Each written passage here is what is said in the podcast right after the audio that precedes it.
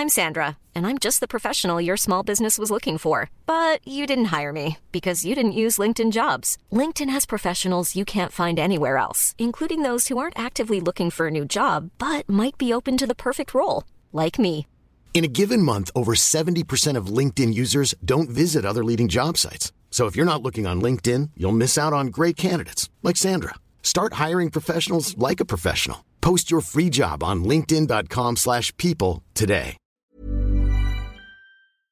Éducation, santé, environnement. Ça fait dix ans qu'UBS, le sponsor de cet épisode de la story, s'engage dans les investissements responsables.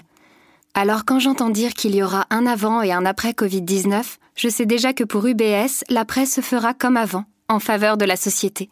C'est aussi pour ça que j'ai choisi d'y placer mon argent. Que c'est triste Venise, autant amours mortes. Que c'est triste Venise. Charles Aznavour aurait pu ajouter que c'est triste Venise, envahie par les eaux. Mi-novembre, un nouveau pic de marée haute, l'Aqua Alta, a inondé la cité lacustre. 1,87 m d'eau du jamais vu depuis 1966. L'eau a envahi les églises, les musées, les hôtels. Une catastrophe économique et patrimoniale. Venise, c'est fini?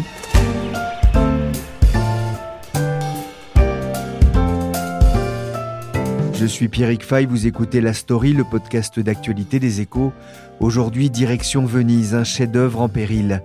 N'oubliez pas vos bottes, car pour l'instant, le système de digue Mose, censé protéger la ville des inondations, se fait attendre. Venezia, tre settimane dopo l'alta marea che ha sommerso la laguna, la vita è tornata alla normalità, ma resta la paura. La ville de Venise reste en alerte rouge aujourd'hui pendant toute euh, la journée, d'autant plus qu'il y a une combinaison défavorable de facteurs euh, météorologiques, des vents euh, forts, la pluie qui s'est abattue sur la ville dès l'aube ce matin et cette marée qui monte, qui monte, l'eau qui envahit la lagune de Venise. Une marée haute, de la pluie et un vent violent ont transformé la place Saint-Marc de Venise en piscine. Le 12 novembre, devant la façade éclairée de l'église symbole de Venise, on aperçoit un homme en maillot de bain. Il nage la brasse. C'est l'image forte d'une ville noyée sous les eaux. Il y a urgence. Ce n'est pas vraiment la meilleure publicité que l'on puisse imaginer pour une destination touristique. La ville doit maintenant effacer les traces du sinistre. Hugo est français. Originaire de Lorraine, il s'est installé il y a dix ans à Venise avec sa femme. Ils ont créé le site Venise Je t'aime, spécialisé dans la location touristique. L'occasion pour eux de conjuguer leur amour de Venise, ville touristique par excellence, avec une activité professionnelle.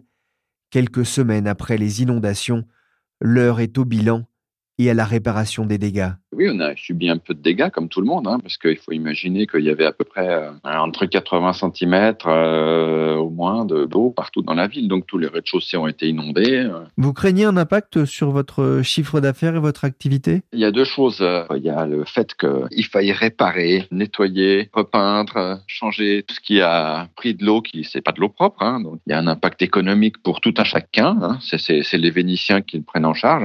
Chacun répare sa maison à soi ou ses appartements On a eu un impact euh, clair et net à retardement. C'est-à-dire que quand il y a eu les inondations, on avait nos clients, ceux qui devaient venir alors qu'on était les pieds dans l'eau, sont venus quand même.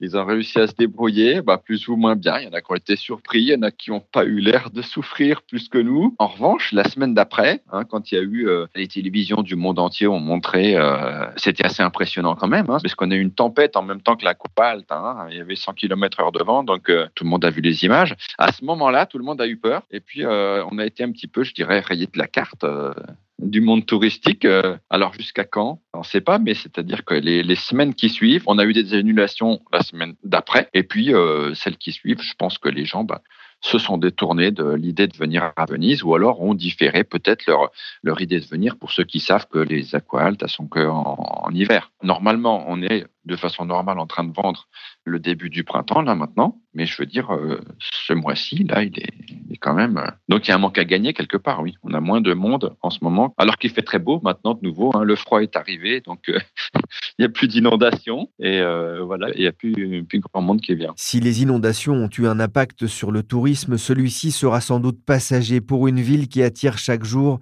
plus de 80 000 visiteurs.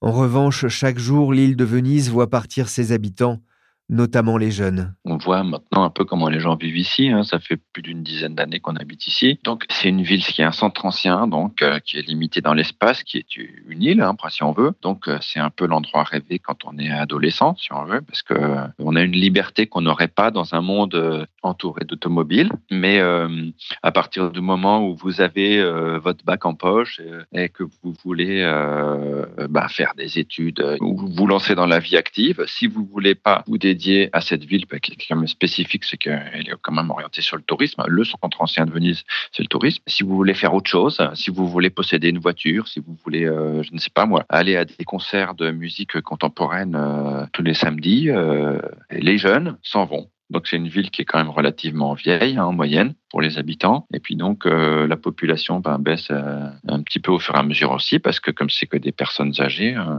on a des décès quand même. Donc il y a à peu près 900 personnes en moins tous les ans. Hein. Depuis qu'on est là, c'est à peu près la tendance. Selon le maire de Venise, la grande marée du 12 novembre pourrait entraîner un milliard d'euros de dégâts il a parlé d'un véritable coup de semonce. Pourtant, le problème n'est pas nouveau. Venise a souvent les pieds dans l'eau, c'est dans sa nature de cité lacustre. Pierre de Gasquet est journaliste aux échos. Longtemps correspondant en Italie, il connaît bien Venise et son rapport à la mer. Il y a une, euh, une citation que j'aime beaucoup du Corbusier sur Venise. Il dit Venise est le plus prodigieux événement urbanistique existant sur Terre. Et c'est vrai, les problèmes de Venise, en fait, ils sont euh, multiples. Le premier, on le connaît depuis des décennies, c'est le tassement, le tassement du sous-sol de 2 à 3 mm par an, qui est en partie dû au pompage euh, de la nappe phréatique euh, occasionné par les travaux du port de Marghera, du complexe pétrochimique de Marghera qui est très proche. Ensuite, il y a la montée du niveau des eaux il y a aussi le problème des énormes bateaux de croisière qui passent euh, dans la lagune. Il y a eu un décret pour interdire les bateaux de plus de 40 000 tonnes d'accoster euh, et de naviguer dans le canal de la Giudecca. Mais ce décret n'a jamais été vraiment respecté. Encore euh, récemment, on a vu une collision en juin 2019. Et enfin, il y a le problème du tourisme de masse qui se surajoute à tous ces problèmes. Donc le, 30 millions de touristes par an, alors qu'on évalue un peu la limite supportable par Venise à 19 millions de touristes. Donc euh, il y a cette espèce d'envahissement permanent de Venise qui fait que le problème central aujourd'hui de la ville est de réfléchir à une limitation et à un péage éventuellement euh, pour limiter cet afflux quotidien. Mais le tourisme de masse n'est pas le seul phénomène qui menace Venise. Il y a aussi ces pics de marée qui viennent tous les ans baigner l'île avec plus ou moins de vigueur. Il y a 32 ans, des ingénieurs ont imaginé un système de digues mobiles pour protéger Venise contre la montée des eaux, le MOSE. Alors Pierre, en quoi ça consiste? Le projet MOSE, c'est euh, donc comme son nom l'indique, euh, c'est un acronyme de module expérimental électromécanique, un acronyme un peu complexe qui a été lancé en 2003, mais décidé euh, y il, y a, encore plus longtemps puisque c'était même à la fin des années 80. Et ce projet, c'est tout simplement une digue mobile pour empêcher, en cas de marée haute, la ville d'être submergée comme elle l'est relativement régulièrement. Le projet MOSE, donc, euh, vise justement à protéger Venise euh, en établissant des digues mobiles dans les trois passes principales qui font entrer l'eau de la mer, de l'Adriatique, dans la lagune. La spécificité de ce projet, c'est que ce sont des parois qui sont sous la mer et qui ne se voient absolument pas. C'était le choix qui a été pris euh, à l'origine, c'est-à-dire de faire un projet qui n'affecte pas euh, l'esthétique de la lagune. Et, évidemment, ça rend le projet beaucoup plus complexe et beaucoup plus coûteux. C'est-à-dire qu'en temps normal, on ne voit pratiquement rien et euh, ces parois ne montent que lorsque on en a besoin. Alors c'est un, budget énorme. Vous, vous l'avez laissé entendre. On a, on a une idée du coût que ça peut représenter? Pour le moment, on sait que ça a coûté 5,6 milliards d'euros. C'est déjà énorme parce que si on compare avec les projets de digues mobiles existants, c'est à peu près 10 fois le coût de, par exemple, de la digue sur la Tamise pour protéger Londres, qui a coûté 625 millions d'euros. Donc euh, c'est un budget, oui, effectivement, assez pharaonique, mais qui s'explique par la complexité de ce projet, parce qu'en réalité, c'est un chantier très sophistiqué.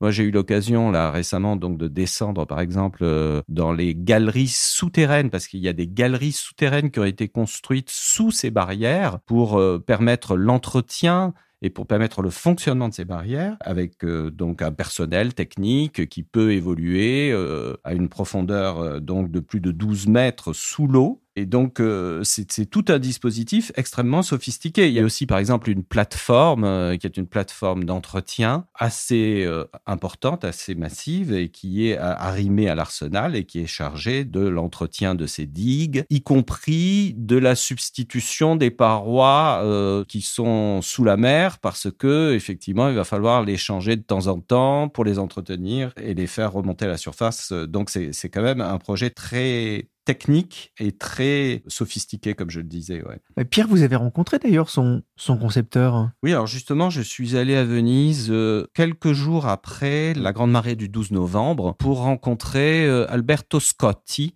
qui est un personnage très intéressant parce que en fait, euh, il ne s'est euh, pratiquement jamais exprimé que dans la presse euh, vénitienne locale. Il a été un peu, je dirais pas caché, mais en fait, il n'avait pas d'existence publique. Il faut dire que la communication de ce projet est aussi assez particulière et pas très transparente, pour être honnête, jusqu'à une période récente. Donc Alberto Scotti est un ingénieur de 73 ans aujourd'hui Bon, évidemment, il a commencé à travailler sur ce projet il y a une trentaine d'années, puisque c'est déjà il y a une trentaine d'années que ce projet avait été choisi, même s'il n'a été lancé qu'en 2003. Et il est vraiment le concepteur du projet. Il est à la tête d'une société qui est basée à Vérone, qui s'appelle Technital, qui est une société d'ingénierie qui a à son actif plusieurs grands projets intéressants. Euh, notamment, ils ont fait des ports euh, à Naples, mais aussi en Irak, le port d'Alfao, qui est près de Bassora, dans le sud de l'Irak, des projets très importants aussi à Tobago, l'île de Tobago, euh, près du Venezuela. Cet ingénieur, donc, connaît tout l'historique de ce chantier. C'est ça qui est absolument passionnant parce qu'effectivement, bon, il a subi toutes les vicissitudes du chantier. Alors lui, il y croit, évidemment, puisque c'est lui le père du, du, chantier. Il est persuadé que ça va fonctionner, que ça sera très utile.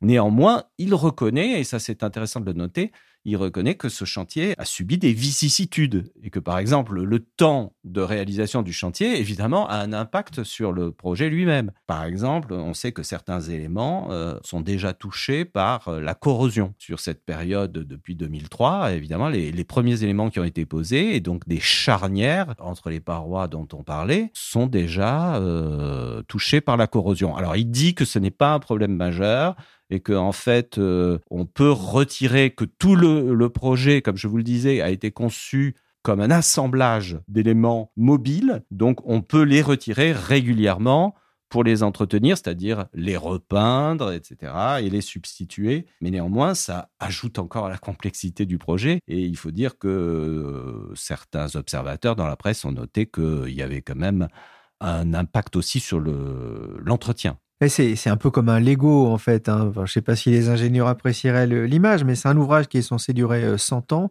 Il y a 78 parois euh, mobiles. On comprend bien que l'eau et le temps font déjà un peu des dégâts. Alors justement, 16 ans après le début de la construction, où en est-on et pourquoi est-ce que ça prend autant de temps?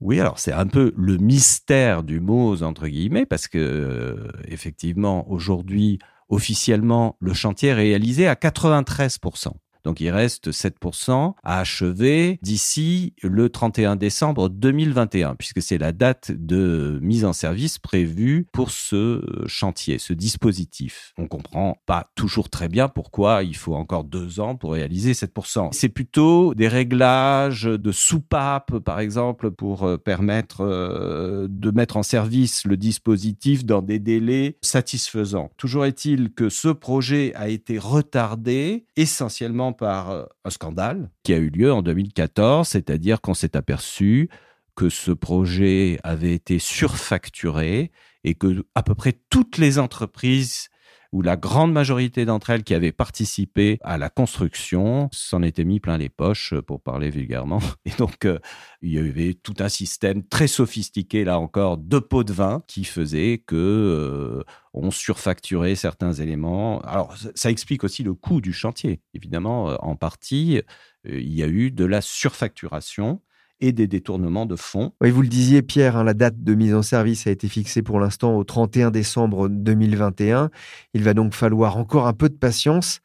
J'ai demandé d'ailleurs à Hugo du site Venise Je t'aime ce qu'il attendait de Moz. Oui, j'en attends beaucoup. Déjà, ça fait longtemps qu'on attend. Enfin, avant que je vienne moi, on attendait déjà. Hein. Et puis n'importe quoi qui pourrait nous éviter euh, les désastres des plus hautes marées, évidemment, euh, on est preneur. Il y a trois entrées entre la lagune et la mer à fermer. Il y en a deux qui sont finies et opérationnelles, paraît-il. Alors il reste la plus grande qui est juste en face de Venise, hein, qui est la, la Borca del Lido, qui n'est pas encore terminée. Alors ça, ça devrait être bientôt, on espère, pour qu'ils puissent enfin l'essayer quand il y a une marée exceptionnelle. Quoi. On a battu des records quand même deux années de suite. Hein. On avait eu l'année dernière une marée à 160. Donc c'était déjà un record. Il n'y avait jamais eu de, mont vivant une marée à ce niveau-là. Hein. Et euh, on a rebattu encore 187 cette année. Je pense que ça va être de plus en plus souvent, hein, puisque avec le réchauffement climatique, etc., etc. Euh, bref. On a entendu les interrogations d'Hugo face aux effets de la montée des eaux.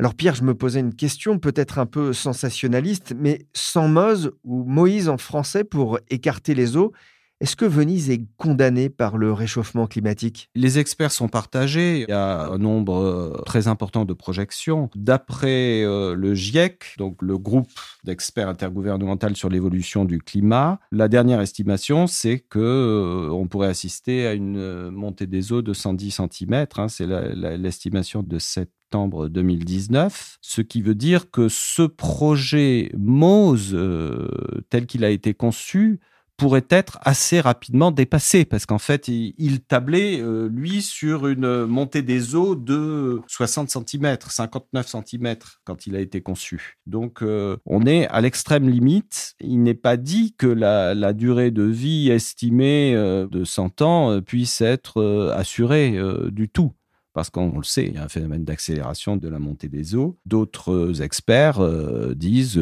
qu'il faudra euh, très rapidement euh, mettre en place des digues comme aux Pays-Bas, des digues fixes, apparentes, donc beaucoup plus élevées, et que ce projet n'est qu'une manière de gagner du temps. Et en fait, c'est vrai que c'est l'objectif aujourd'hui, c'est gagner du temps, parce qu'on sait aussi que Venise, à terme, est probablement condamnée à s'enfoncer dans les eaux. Ah, il y a une phrase que j'aime beaucoup dans, l'article que vous avez écrit pour les Éco-Weekends, c'est la suivante. Le paradoxe serait que le MOZ finisse par fonctionner au bout de 20 ans, mais qu'il protège une cité fantôme. Ce ne serait pas une victoire, mais une grande défaite. Ce que dit euh, oui. Absolument, c'est cet universitaire de la Ca' Foscari, qui est l'université de Venise, qui me disait ça. Euh, et lui, c'est un spécialiste de Shakespeare, c'est un professeur de littérature euh, basé à Venise. Son point de vue est très intéressant. Il a écrit une tribune dans le New York Times sur ce point. Il dit, en fait, euh, on se focalise à tort sur ce procédé du MOSE, sur ce dispositif, parce qu'en fait, le problème réel de, de Venise, c'est plutôt d'enrayer l'hémorragie de sa population. Parce qu'il une véritable hémorragie. Effectivement, on est euh, sur 51 euh, 000 habitants sur l'île de Venise aujourd'hui. Alors ça dépend évidemment si on prend les îles et Mestre surtout, où il y a beaucoup plus d'habitants. Euh, aujourd'hui, Venise et Mestre sont une seule et même commune. Mais la ville de Venise, sur l'île de Venise, perd un millier d'habitants par an environ aujourd'hui. C'est véritablement une hémorragie. Comme le disait euh, d'ailleurs euh, Charles Bassi aussi, on s'est aperçu au lendemain du 12 novembre qu'il n'y a plus d'artisans, il n'y a plus d'électriciens, plus de mécaniciens, etc. Ce qui pose problème évidemment. Donc euh, lui, sa proposition, c'est de faire de Venise une espèce de centre mondial d'études sur le climat, c'est-à-dire de transformer, de donner à Venise une vocation un peu d'observatoire du changement climatique. Et c'est vrai qu'il y, a, deux universités à Venise, euh, il y a beaucoup d'étudiants, il y a un campus très important. Euh, c'est une, une idée euh, extrêmement séduisante pour les Vénitiens. Effectivement, c'est une proposition très en vogue depuis plusieurs années. il y avait un, un maire à Venise qui était d'ailleurs opposé au système du MOSE, qui s'appelait Massimo Cacciari, qui a été maire à la fin des années 90 et qui, lui, était, c'est le seul qui ait toujours dit que le MOS ne serait pas vraiment utile et il proposait au contraire de faire de Venise un, centre universitaire mondial. Euh, mais malheureusement, jusqu'à présent, euh, ça a du mal à prendre forme euh, complètement. Merci Pierre de Gasquet, journaliste aux Échos Week-end, et merci Hugo du site Venise Je t'aime pour son témoignage. Venise, cinquième ville la plus visitée au monde, ça valait bien un deuxième podcast pour étudier les défis auxquels la ville est confrontée, l'eau et le tourisme de masse une histoire de flux. Je vous donne rendez-vous demain dans la story pour un nouvel épisode et une rencontre avec un entrepreneur amoureux de Venise. Cette émission a été réalisée par Willy Gann, chargé de production et d'édition Michel Varnet. N'hésitez pas à nous suivre sur les plateformes de téléchargement et de streaming. Abonnez-vous pour ne manquer aucun épisode. Pour l'actualité en temps réel, c'est sur leséchos.fr.